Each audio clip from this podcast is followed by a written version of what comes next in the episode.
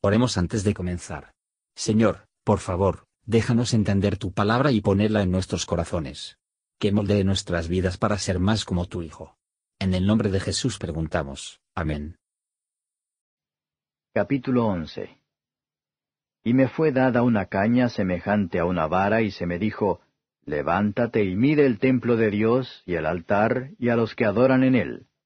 Y echa fuera el patio que está fuera del templo y no lo midas, porque es dado a los gentiles, y hollarán la ciudad santa cuarenta y dos meses. Y daré a mis dos testigos, y ellos profetizarán por mil doscientos y sesenta días vestidos de sacos. Estas son las dos olivas y los dos candeleros que están delante del Dios de la tierra. Y si alguno les quisiere dañar, sale fuego de la boca de ellos, y devora a sus enemigos, y si alguno les quisiere hacer daño, es necesario que él sea así muerto. Estos tienen potestad de cerrar el cielo, que no llueva en los días de su profecía, y tienen poder sobre las aguas para convertirlas en sangre, y para herir la tierra con toda plaga cuantas veces quisieren. Y cuando ellos hubieren acabado su testimonio, la bestia que sube del abismo hará guerra contra ellos, y los vencerá y los matará. Y sus cuerpos serán echados en las plazas de la grande ciudad, que espiritualmente es llamada Sodoma y Egipto, donde también nuestro Señor fue crucificado.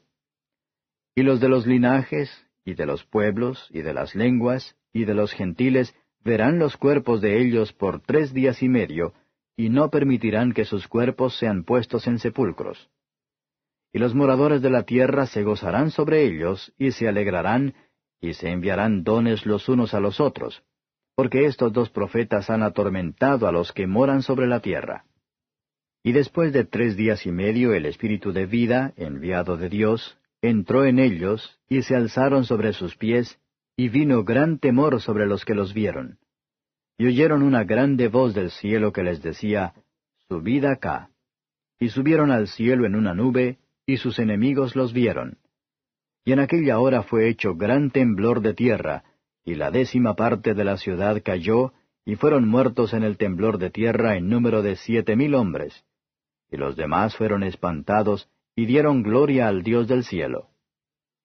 El segundo ay es pasado. He aquí el tercer ay vendrá presto.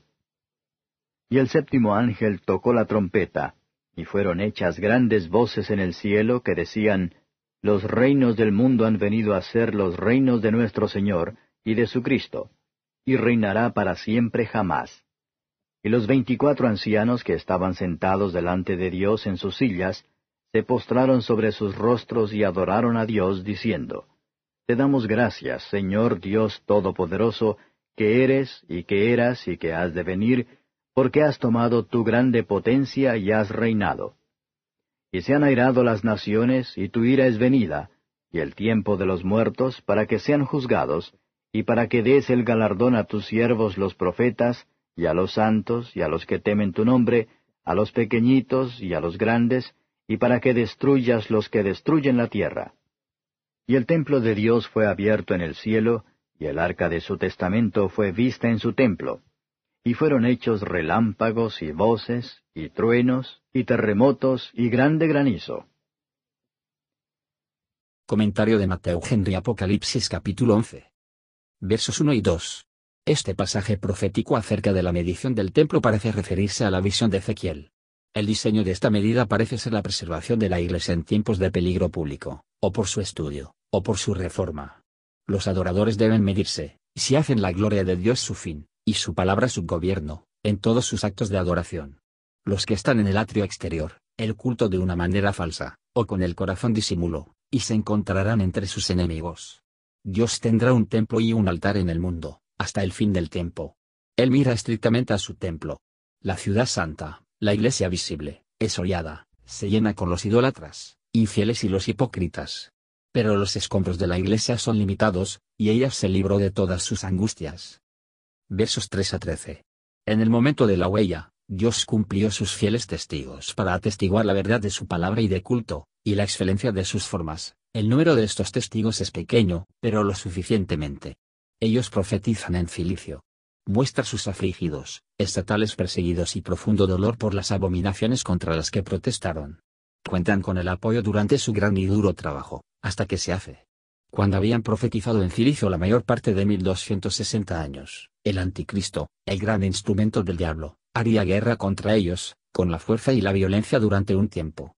Rebeldes decidida contra la luz, como se regocijan en algún acontecimiento feliz, cuando pueden silenciar, conducen a una distancia, o destruyen los fieles siervos de Cristo, cuya doctrina y conducta atormento de ellos. No parece que el término es todavía expiró, y los testigos no son un regalo expuestos a soportar tales sufrimientos exteriores terribles como en otros tiempos, pero este tipo de cosas pueden suceder de nuevo, y hay abundantes motivos para profetizar en Cilicio, a causa de la situación de la religión. El estado de depresión del cristianismo verdadero solo puede recaer sobre la Iglesia occidental. El espíritu de vida enviado por Dios, vivifica las almas muertas, y vivificará los cuerpos sin vida de su pueblo, y su interés por la muerte en el mundo. El avivamiento de la obra y de los testigos de Dios, va a sembrar el terror en las almas de sus enemigos. Donde hay culpa, no hay temor, y un espíritu perseguidor, aunque cruel, es un espíritu cobarde. No será una pequeña parte del castigo de los perseguidores, tanto en este mundo, y en el gran día, que ven a los siervos fieles de Dios honrado y avanzado, testigos del Señor no deben estar cansados de sufrimiento y de servicios, ni comprender a toda prisa la recompensa, sino que debe permanecer hasta que su Maestro les llama. La consecuencia de que sean así exaltado era un poderoso shock y convulsiones en el imperio anticristiano. Eventos por sí solo puede mostrar el significado de esto. Pero cada vez que el trabajo y los testigos de Dios reviven, el trabajo y los testigos del diablo caen ante él. Y que la muerte de los testigos es el futuro, parece ser probable versos 14 a 19. Antes de que el sonido de la séptima y última trompeta, está la demanda habitual de atención.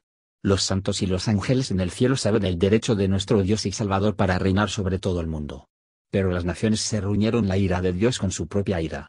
Era una época en la que estaba empezando a recompensar los servicios fieles de su pueblo, y sufrimientos, y sus enemigos se preocuparon en contra de Dios, y así aumentaron su culpa, y apresuraron su destrucción.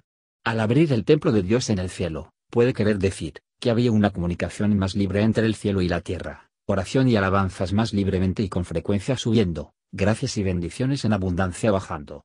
Pero más bien parece referirse a la iglesia de Dios en la tierra.